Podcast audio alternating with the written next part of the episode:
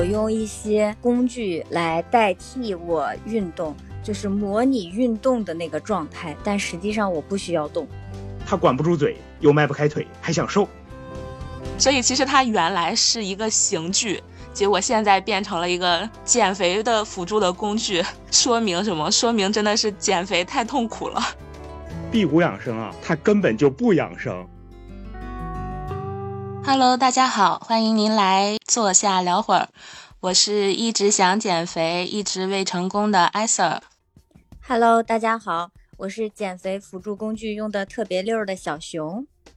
大家好。我是不想主动减肥的，Silence。古今中外啊，大家对于这个减肥的需求和心情都是特别迫切的啊。除了某些时期、某些地域，比如说唐朝的时候是以肥胖为美，呃，比如说有一些地区是以健硕为美，但是大多数时期和呃地区的人嘛，这对于审美的标准还是以瘦为这个依据。自古啊就有那个楚王好细腰嘛。同样的，就是在英国的维多利亚的时期，女子为了就是身材显得纤细，也会穿那个束腰。在这个人类这种漫长的减肥史上，就出现了很多奇奇怪怪的操作。我还听说过有人就是为了减肥吃什么绦虫那种，就是感觉很很恐怖。就是可见人们为了减肥、保持苗条身材，还是付付出了很多的努力。所以本期呢，我们也是想和大家聊一聊减肥的话题。今天我们也是特别高兴，欢迎我们的好朋友富贵儿来一起给我们分享。他的关于减肥的故事，富贵儿跟大家打个招呼吧。Hello，大家好，我是科学减肥理论家王富贵儿。那首先我们就先问一下大家吧，就是说你们减肥的原因是什么？哪一刻就是你最想减肥的？小熊，你先跟我们分享一下你最想减肥的这个原因是什么吧。呃，我的原因可能是。家里面人说的太多了，因为我家里没有胖子，呃，我平常吃的又比较多。其实我个人觉着我的身材不胖不瘦还刚刚好，但是家里人都觉着我应该要再瘦个六到十斤，这样子会比较好一点。所以很多时候我比较懒，但是又迫于无奈，需要时不时的减一减肥。真的，小熊是就是起码在我们看看他的身材，就是已经算是瘦了，就都不是说这种呃正常的水平，都是已经可以说是算是瘦了。然后你还有减肥的这种需求，天呀！我的话是属于我我我感觉我是正常，算是正常的那种，但是稍微有一点点胖。我最。强烈的减肥的想法就是出现在，嗯，就是看视频的时候，看人家就是很多漂亮的小姐姐啊，穿的衣服就很好看呀，然后那个，嗯，就是身材就就很，就是我喜欢那种健美型的身材，就是有一点肌肉型的。所以，我我每次就是看的时候，尤其是躺在床上看的时候，就觉得人家身材这么好，就是想要奋进一下，就是这个时候是减肥的念头是最强烈的。S 姐有吗？你你有想减肥的时候吗？想减肥的时候不多，不太想减肥的时候时常发生。我们还是快乐至上嘛。那你如果是减肥能带给你很多的快乐和满足感、成就感。会让你觉得真好看，那那就很棒。但是我是觉得，相对于这种减肥成功带给我的这样这样的开心，就是吃东西的时候当时当刻的那个快乐，让我更满足。所以我不是太想着就是专门特别辛苦的去减肥。那富贵兄呢？你有这个减肥的想法吗？我上一次想减肥，应该是想谈恋爱了，所以想减个肥。我应该是咱们几个人里面最最最胖的啊，胖都没人样了。所以去年的时候，就突然想谈个恋爱，然后就想减减肥，让自己的形象稍微好一点。你有发觉说这个身材呀、体重啊，在你这个谈恋爱方面会有影响了，是吗？哦，对，其实抛开别的不谈啊，就我我这个身材啊、形象啊，就因为胖的呀，我自自己个儿就都有点嫌弃自己个儿了。那我说自己都嫌弃的话，那 别人肯定也嫌弃，所以就说瘦一点吧，最起码我自己看着不烦的时候，是吧？出去勉强能让别人看得上眼儿。嗯，这样的话，像我们几个人来。基本上就大家多多少少吧，就是对保持身材呀、维持一个匀称的体态呀，都是有这个需求的。和大家聊一聊，就大家有尝试过的减肥的方法。其实我觉得像那个刚才说到那个楚王好细腰这个嘛，就是宫中多饿死。其实可以看出来，从以前啊，想要瘦下来，就大家想到最简单的方式、最直接的方式就是少吃，管住嘴。你们有没有就是说从这个饮食上面去采取一些什么行动去控制？我会有，比如说，呃，像我会有那种轻断食的方式，就是把自己饮食的时间控制在八到十个小时之内，因为我觉着八个小时有点时间太短了，我一般会稍微可能拉长一点点，控制在十个小时之内。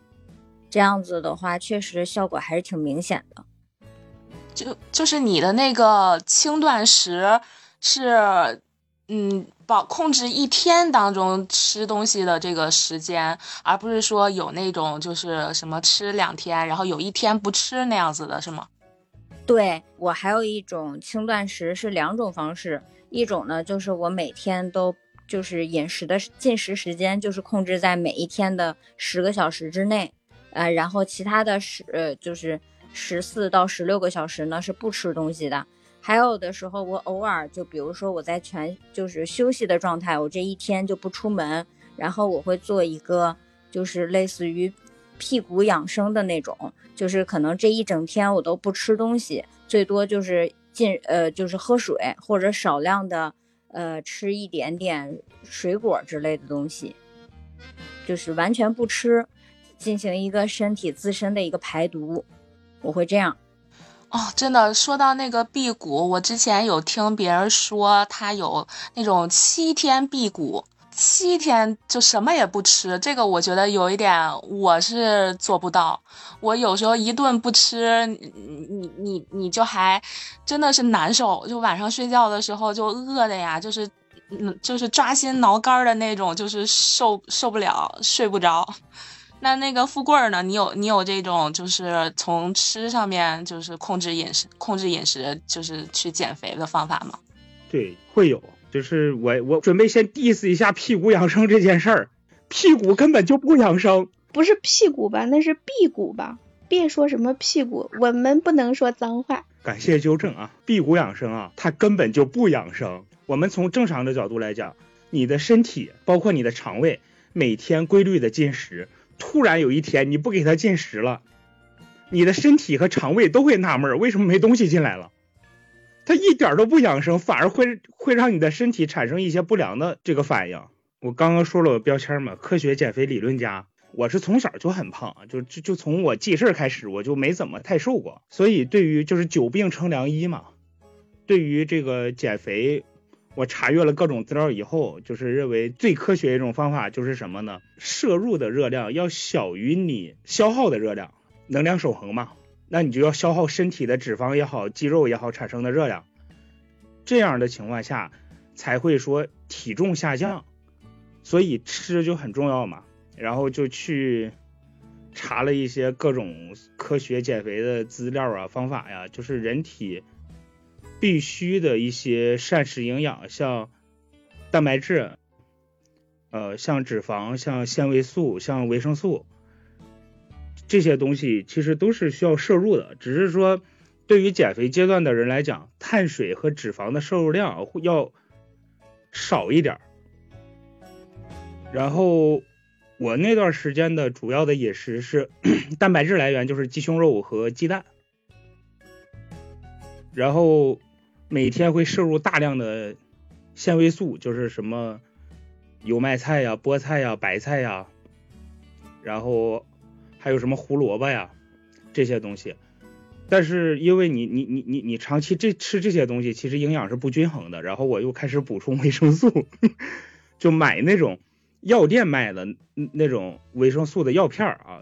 从就是各种维生素族群不一样嘛，大概是三块钱到六块钱一瓶。一瓶的话，如果只是补充，不是因为疾病吃这个东西，只是补充日常的维生素的话，一瓶能吃两到三个月。所以就是我的饮食减肥方法呢，就是结合各种科学理论得出的一个叫怎么呢？又便宜又营养均衡。又科学的一个减肥方法，而且我是那种坚持，就是我这个体重可能跟你们不太一样。你们就是如果减肥的话，只是说希望自己体态更好一点。我减肥的话，真的是一个长期的过程，我可能要瘦个八十斤左右才能到正常人的体重。所以呢，就是如果你长期只吃这些东西呢，它就很难坚持，因为很不快乐。也会去琢磨一下各种方法，各种方法去把这些东西给。做的更好吃一点，大概就是有一段时间做过这么一个事情。那你在你尝试这种科学的饮食减肥的那段期间，你有没有就是成果呢？就是大概有瘦了多少吗？啊，我不是单纯的这个餐饮食，我是饮食加运动，两个月是瘦了二十五斤，从第三个月开始体重几乎没有什么变化了，但是其实能感觉到身体状态是越来越好。哇，两个月瘦了二十五斤，确实也是很多了。就是像刚才那个富贵兄说的嘛，除了依靠饮食，其实还是要搭配运动去减肥。但其实说到运动呢，因为我是一个不是很爱运动的人，尤其我不喜欢跑步，所以我就是，嗯，就会想办法去逼迫自己吧，会多运动一些。那我的方法就是去健身房。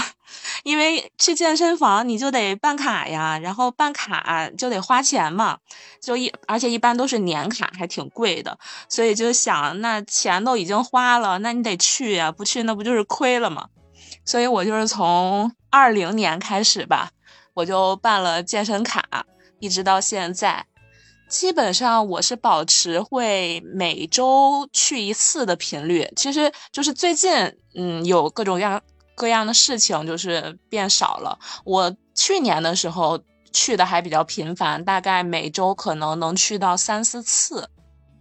就是我去健身房，我就是也因为我不爱跑步嘛，所以我也很少去那个跑步机。我主要是去上操课。就是有一些像尊巴呀，然后有一些这种有氧的健身操啊，或者是普拉提呀这种，我会上这种团课，然后偶尔会用一些器械。嗯，其实说到跑步机这个，给大家分享一个关于跑步机的冷知识，就是你们知道跑步机的发明最早是跟刑具有关系吗？就是为了惩罚犯人，就是之前英国的一个工程师，他发明了叫监狱跑步机，就是让那个犯人通过踩踏轮子，然后提供动力嘛，就是有点像那个缝纫机那样的，你踩它，它就能转起来。当然，那个英国他们是那个监狱是那种大型的轮子啊，就是很多犯人在上面一起踩踏，然后他们每天不停的踩，就很长时间，就几乎相当于每天要攀登三四千米吧那种高度，所以就这样的强度的话，其实是很强大嘛，然后就是会让那个犯人就是会有这种就是累死的情况。然后在若干年之后呢，就是跑步机它在美国申请了专利，所以其实它原来是一个刑具。结果现在变成了一个减肥的辅助的工具，说明什么？说明真的是减肥太痛苦了。你们通过运动减肥的方式都是哪一些？散步算吗？散步也可以啊，就是我觉得只要动起来，我觉得多少都能达到减肥的效果吧。我有一段时间，我每天中午。我会自己戴着耳机听一些节目呀什么的，一直走两个小时，我也不跑，我觉得跑步太累了。就像艾 Sir 说的，跑步是一个 非常辛苦的运动，走两个小时下来会微微出汗，我会在公园里走，一个中午下来就会觉得上午上班的那些不顺的气儿就就就撒出去了，然后下午上班的时候也不会困，所以我有有很长的一段时间，几个月的时间吧，我就一直是这么着，直到就现在天也冷了，我就不去了。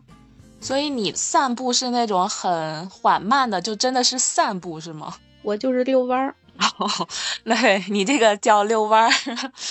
那富贵儿呢？富贵儿有，就你刚才不是说你也有搭配运动吗？那你主要是通过什么样的运动？刚开始就是跳绳，跳一段累了就溜达会儿，心肺没有那么难受了就接着跳，大概一天下来就是半个小时时间。后来是在那个 Keep 上找了一些新手的跑步课程，先跳绳，然后再加上跑步。因为我大体重，就说跳绳啊、跑步是伤膝盖嘛，我去买了专门的跑步鞋，买了专门的运动护膝，又查各种资料，就是跑步的时候脚怎么落地，身体成什么姿势对膝盖的压力比较小，就买这些设备。我跟你说，我是下了巨款，花了我一个月的生活费，花了六百多块钱。刚开始跑步的时候，就是因为心肺特别差，最开始疼痛酸痛的肌肉不是腿，是脖子，死命的往里喘气，然后 脖子上那个肌肉就感觉又酸又疼。这种症状大概是半个多月才有缓解，就运动两个月嘛，然后第三个月体重没有怎么变化的时候，我去办了张健身卡，就是想有氧结合这个无氧运动一起办健身卡，花了我三个月的生活费，花了一千八。那个健身房离我家是两公里，我下班回家之后呢，是穿好护膝，什么穿好跑步鞋，然后这两公里是跑到这个健身房，跑到健身房之后就做一些撸铁啊这些呃无氧的这些运动，然后运动完了之后呢，再慢跑回家，在这个进小区门到楼宇这段时间就是散步，做一些整理运动，到楼下的时候做一下拉伸，然后上楼。那时候几乎每天都是这个这么一个行程，直到后来有一次我跑步的时候踩钉子了，停止了。啊，刚才那个富贵说到跳绳，我想起来我有一段时间也是想要就是通过跳绳去减肥嘛。当时也是在我们家附近的小公园儿，然后呃我也是定个计划，就是说比如说我跳个两百下，然后休休息十分钟这样子的。但是后来坚持了一段时间，就坚持不下去了，因为在。那时候是夏天，然后就是穿的都是短袖短裤嘛，然后跳绳你就是跳到后面就是体力不支的情况下，就是就是速度越来越慢，然后就会容易被绊到，绊到之后这个就是那个跳绳打在身上真的是非常疼，我真的是感觉能体会到以前那种就是古代鞭刑的那种感觉，真的是超级痛。后来我真的是受不了了，我自己就放弃了。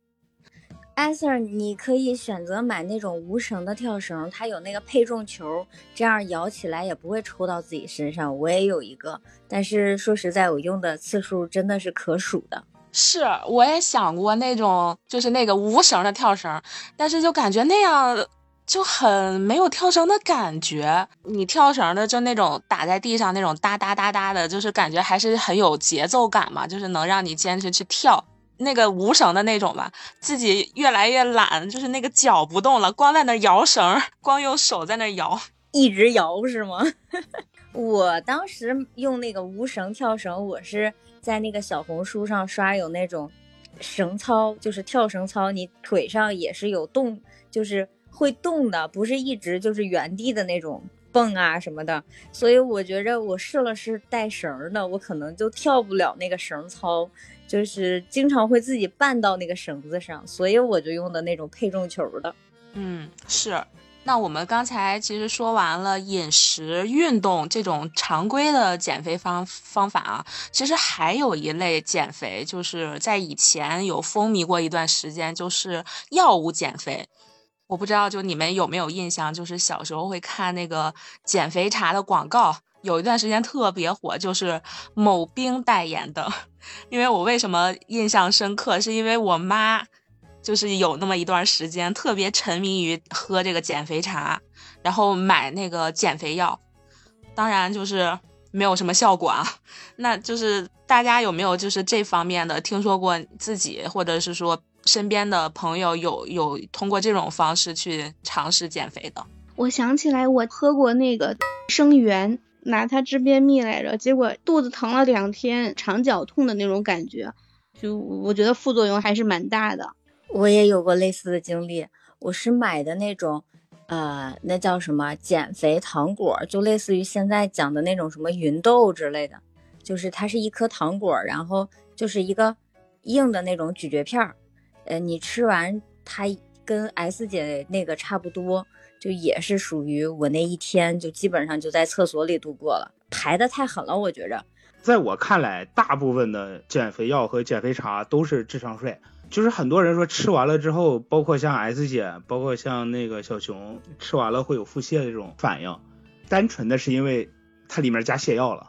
很多减肥茶里面有一个东西叫那个泻叶，是一一种中药，就是治疗便秘的。对，我就说看以前古代电视剧，它不是老有那种整别人的时候，就是给你下点泻药。我想说，那这不就是也能达到目的吗？那就配一点这种吃，不是也可以吗？并不是啊，其实泻药不减肥啊，泻药对身体还不好啊。你想让体重下降的时候，就说你你你身体的消耗的能量一定是大于你摄入的这些东西的。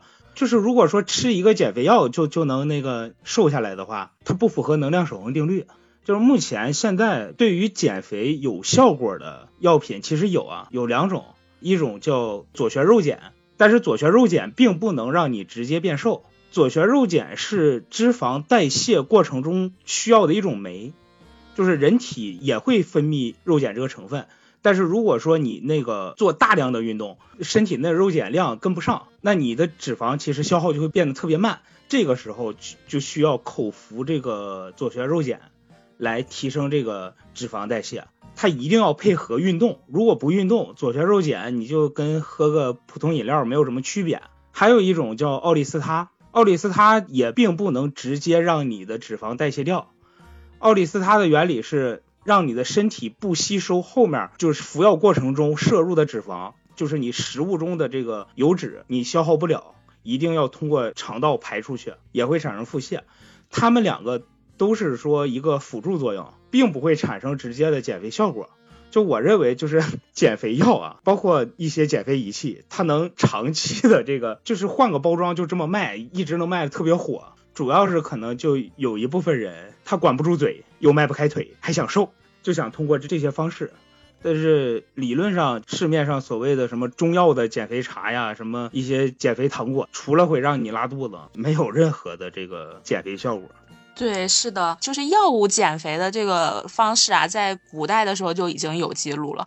就是那个西汉的时候，他们是有一种叫西鸡丸，我不知道你们有听过啊？安陵容冰上戏舞不也是用的西鸡丸吗？对他们说，现在西鸡丸是大家梦寐以求的，因为。既能减肥又能避孕，也不用生孩子。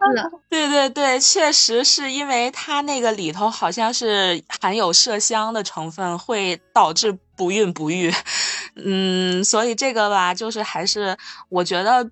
毕竟可能对身体是有一定损害的，我我觉得大家在选择药物减肥的方式的时候还是 慎重，就是我个人不推荐啊。这个虽然说可能能达到某某种功效，但是这个可能我是觉得可能会对你的身体有一些其他的副作用，所以我对药物这种减肥的方式还一般就是比较持谨慎的态度。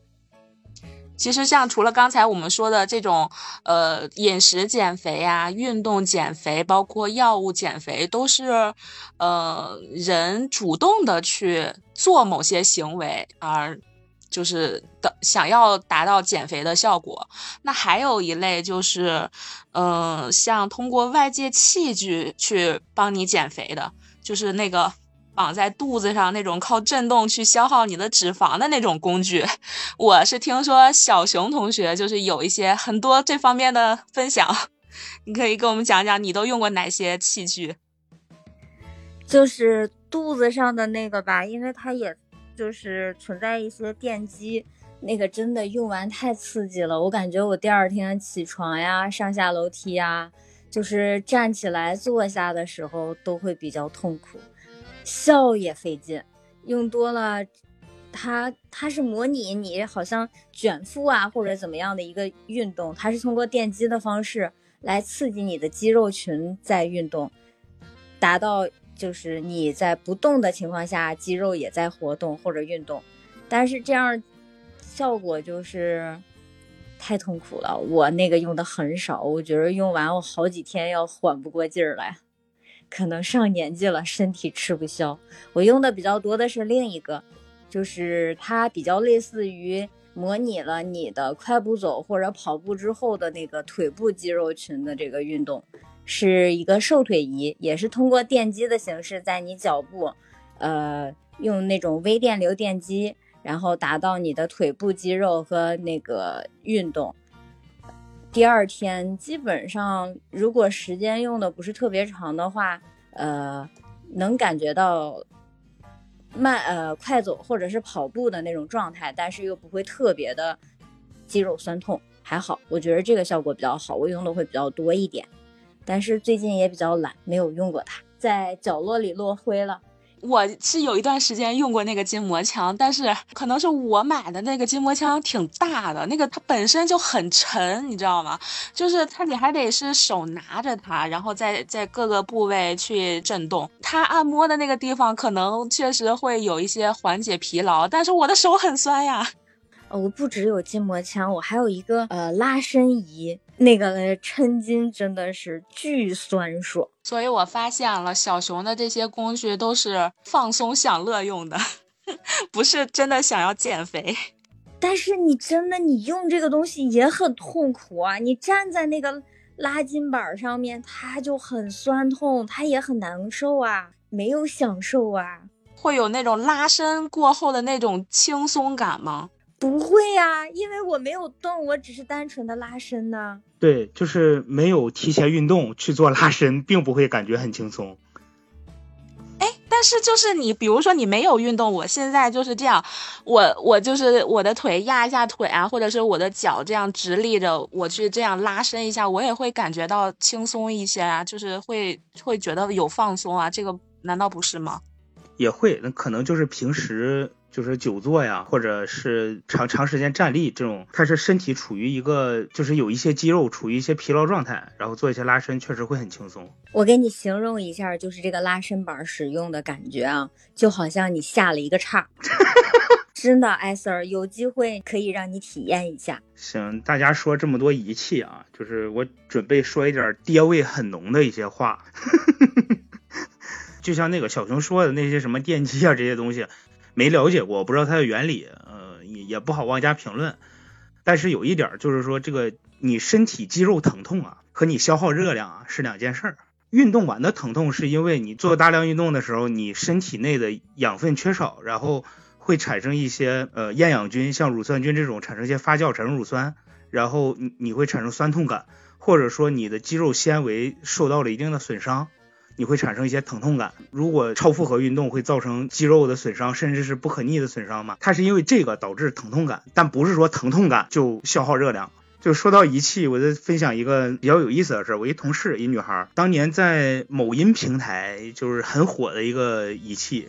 就你坐上去之后呢，你坐在这个仪器上面就行，然后开电，这个仪器就开始震动，你的身体就跟着震动。你自己不愿意运动，它带着你运动，你就消耗热量。这个东西的原理到底能不能消耗热量呢？咱也不太好说。但是如果说它带着你身体运动就能消耗热量，我肯定就我应该就胖不起来，因为我小时候啊就在农村，经常坐什么拖拉机啊、三轮车这种农用车，本身他们的那个柴油机啊、柴油发动机啊就震动很厉害。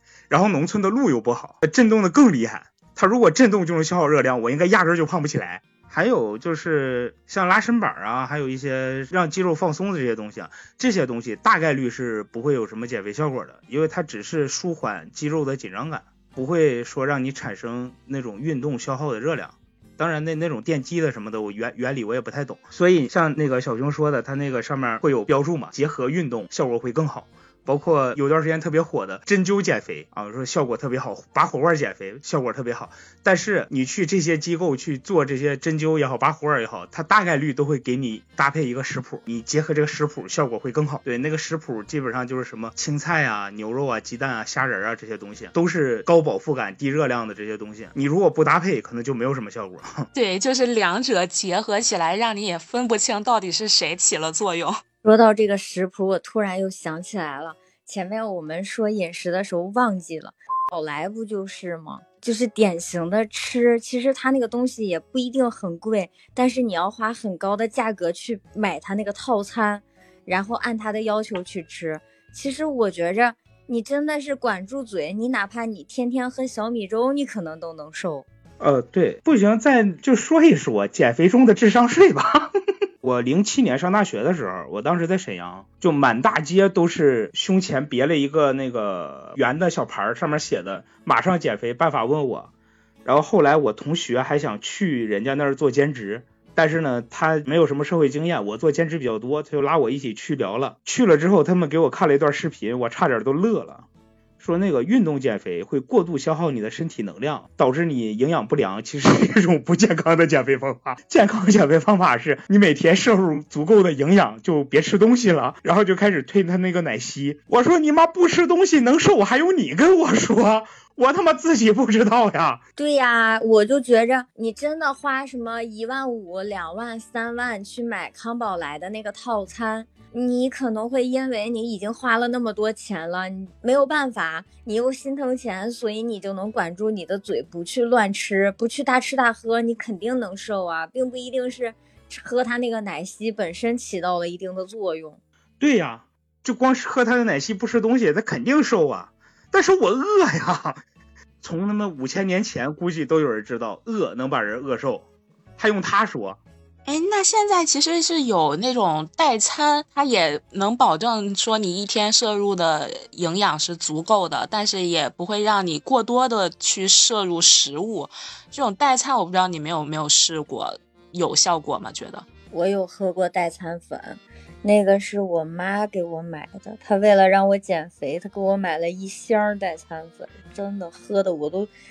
哎呀，我都怀疑人生了，太不好喝了，就是各种五谷杂粮粉，你说它，感觉还有点糊嘴，嗯，因为它可能里面还有粗粮，稍微有点颗粒感，一点也不好喝。那东西饱腹感是挺强的，我当时喝了很多，有一段时间吧，那个确实能瘦，可是真的是没有任何食物的幸福感。我觉着民以食为天，这个还是不建议，太不快乐了。对，这个就是很难坚持，尤其像我这种需，就是如果我这种人减肥需要长期时间，可能需要半年到一年时间。才能恢复到正常体重的人，这个事情很难坚持，所以在吃这一方面啊，也是要有点小技巧。要不给大家分享几个好吃的东西吧？那热量低的，就是像小熊说这种杂粮粉代餐，其实我们自己，比如说用燕麦啊，或者说就是自己买这种杂粮，自己做这种杂粮粥、杂粮饭，其实都可以，但是只是说可能会稍微麻烦一点。分享几个稍微好吃点，但是热量不高的东西吧。一个是用燕麦和酸奶，就是那种纯酸奶啊，不要用那种风味酸奶，纯酸奶不含糖的这种。铺一层燕麦，铺一层酸奶，铺一层燕麦，铺一层酸奶。一般我就是这么铺一一样铺三层。条件允许的话，可以再加一点水果，放到冰箱里面放个三四个小时吧。然后也可以说前一天晚上放进去，第二天早上拿出来。啊，我听过这个，就是前一段网上还挺火的那个燕麦碗，什么燕麦早餐，对吧？对它很有幸福感，就是一口下去冰激凌的那种口感，在夏天特别合适，幸福感满满，特别好吃，而且热量低。可能很多减肥的人都吃过鸡胸肉，但鸡胸肉特别柴，你长期吃这种水煮肉的话，就是那种我就是吃饱，完全没有幸福感。然后我大概就是自己琢磨了几种做法，一个是做那个鸡胸肉干儿。就是鸡胸肉加什么葱姜啊，少加一丢丢盐，然后加水煮煮熟了之后呢，给它撕撕成丝儿。如果有烤箱也行，空气炸锅也行，或者这些没有，你自己放锅里小火慢慢烘它也行，烘烘成干儿，就是口感跟牛肉干差不多，成本低，只是说耗时比较长。还有一种是切成薄片儿，然后用烤箱给烤成那个脆的那种。那种的话，之前在网上看有好多人喜欢吃，但是我不喜欢，因为鸡胸肉本来就柴，然后烤成那个脆片之后，一咬是挺脆，然后满嘴渣子，直接就把嘴呼死了，口感特别差。说到吃，最近的这个生酮饮食法，你们有谁了解吗？我我说一下，生酮饮食法不建议采用啊，完全不科学的一种方法，它会导致你的营养特别不均衡。爹味好浓，今天说这些话。没有没有，因为我同事在用，他反馈说他。这个减肥效果还不错，他比较认同这个方法的原因是，他每天就可以放开了吃，不用控制量，他只用控制类型，是这样的。但我没有没有尝试过，我也不太清楚，所以我就问问你们有没有？我也没有尝试过，但是我觉着这个就跟我的轻断食差不多，我也不用控制量，我只要控制时间就好了。就严格意义上，生酮减肥就是在某一段时间内完全不摄入任何碳水。大脑的所有的生理活动，它需要碳水来进行一系列的这个化学反应。就是长时间不摄入碳水，人会变得特别暴躁，记忆力减退，然后焦虑。断碳水这种方法不要尝试，就是我们可以减少碳水的摄入量，然后吃一些优质碳水。就是在体内消化比较慢的这些碳水，比如说像一些粗粮、荞麦，还有一些像红薯啊、玉米啊这些东西，它消化比较慢，它碳水的这个这种优质碳水，你控制量就好。像粥啊、面条啊这些，它消化特别快，会导致你经过一段时间消化，你会变得就会变饿，变饿之后又想摄入碳水，就是这种碳水，就是减肥期间，如果你能控制住自己的这个食欲，其实吃也没有问题。但是像我这种控制不住食欲，而且还要长期坚持的，就是可以吃一些优质碳水，但不要完全断了碳水。我之前怀孕的时候，那个我们上过那种营养课，比如说土豆呀、红薯呀、藕呀这种根茎类的东西，它的能量是其实是非常高的，因为它含淀粉高。西红柿、黄瓜、大白菜这种热量都是非常少的。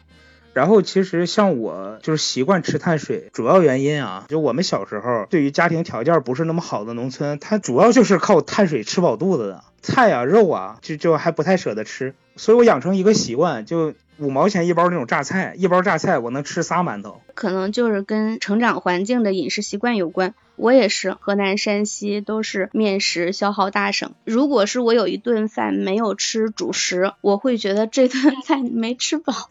对，而且有一些那种菜真的是很下饭，因为我也是属于那种重口型的，我就喜欢吃那种油大的，然后就是那种辣的，就是很好吃，尤其是那种川菜系列呀，那种有什么酱茄子，就是特别下饭，你就是一盘菜你就得能配两碗米饭的那种。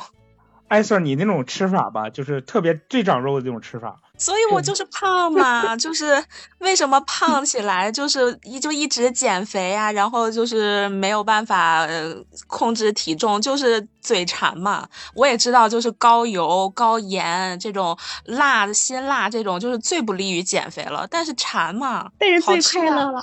对对，就是我之前见过一个报道，就国外一一对双胞胎。他们都是做那个医医学方面研究的，然后他俩就做了一年的实验，一个是不摄入任何脂肪，但是碳水管够；一个是不摄入任何碳水，然后其他脂肪啊、蛋白质管够。这两个人其实一年下来体重都有下降，但是呢，只吃碳水这个人，他的身体就是力量方面、身体身体素质方面会变差；不摄入任何碳水这个人，他的脑子就不太好使。哎，那我爱吃碳水是不是很聪明？嗯，哎哎，谁不爱吃碳水？对，他们俩第二年是什么？就是脂肪和碳水一比一混合着吃，然后两个人体重蹭蹭涨。哦，对，就脂肪和碳水的混合的这种东西啊，其实适合人类的口口味。比如说国外那种黄油面包，我们国内的这个肉夹馍，肉夹馍。就是现在有那种纯瘦肉夹馍嘛，但是早期肉夹馍应该都是那种肥瘦相间，一定要有那个肥肉炖的肥而不腻，入口即化的时候，那个馒拿那个馍一夹，对，是的，还要再浇上点汤。所以说我们家没有胖人，是因为我家的饮食结构里是基本没有这些吃的，我都不爱吃土豆炖的这种肉肉类这种炖肉。我们家的饮食结构就是清油清盐。我们基本上以吃菜为主，就是清淡，直接可以拿菜当饭吃，所以基本上主食就会摄入的很少。你就像小熊他们家就没有胖人，然后像我们家就没有瘦人，也是跟地域有关系。因为小熊他们其实算南方了嘛，就是北方人喜欢吃，为什么？它需要脂肪，因为北方冷呀，它需要脂肪，然后需要去抵御寒冬。那南方它相对来说它是暖和，它不需要那么多脂肪，它其实可以，所以它的这个，我觉得这个地域也也造就了这个饮食的这个区别。对，其实说到基因，我又想起一个东西啊，就是那个益生菌。以我对益生菌的了解啊，它再怎么益生，它也是一种细菌嘛。细菌它的主要构成就是蛋白质，然后蛋白质在人的胃的地方就会被胃蛋白酶给消化掉，然后它根本就到不了肠道。但是那个菌群呢，是都是说在肠道菌群，所以我我不太能理解这玩意儿到底他妈有用没用，而且这个东西特别贵，所以我也没有拿来尝试一下。就是说，因为每个人的菌群不一样嘛，胖人的菌群跟瘦人的菌群不一样，可能是真的。但是你说吃通过口服益生菌能改变肠道菌群，我大概率是不太相信。那你这么说的话，那酸奶是不是一个骗局呢？啊，是啊。之前不是有说，像咱们喝的多，必须要冷藏嘛，因为你一打开，它一接触空气，它可能就快速失活了。那那个我说的那种减肥益生菌是那种纯益生菌，养这种的话是没有什么效果，养多里面的碳水含量太高了，就是甜水。是吗？我说个小声明啊，就本期内容里面，王富贵同志说的所有的科学理论知识仅限于王富贵本人的认知啊，如果有什么错误呢，大家在评论区可以指出啊，但是不要抨击，毕竟我的认知也是有局限的，还有涉及到一些品牌，也不要来起诉我，好吧？嗯，没事，我回头我会在评论区。公布一下王富贵的住址，然后大家可以上门打他。好的，好的，我们可以帮你，有需要我可以帮忙一起打。有人上门打富贵，然后富贵就跑，这个也是促使他去运动。哎，我我们说就是真的有人上门了，是不是说明节目火了？哎呀，最后想说啊，就是关于减肥这件事儿啊，就可能大部分人减肥还是说为了体态更好看一些。但是有句话嘛，叫环肥燕瘦各有千秋。最主要的还是说大家健康就好。回归到本质，我们的生活还是说要有健康有快乐，不要盲目的去减肥。是的。所以今天我们也是跟大家聊了很多我们尝试过或者是听说过的减肥方法。感谢富贵儿给我们做了很多仅限他本人的科普啊。其实我们就是像刚才富贵说的，就是大家爱美，想要保持身材，这个无可厚非。就是建议大家保持合理的膳食，适当进行适当科学的运动，量力而行，就是在保持健康的基础上吧，去达到自己想要变美变。瘦的目的，所以我们今天这期内容就到这里就结束啦，我们下期再见，拜拜，拜拜。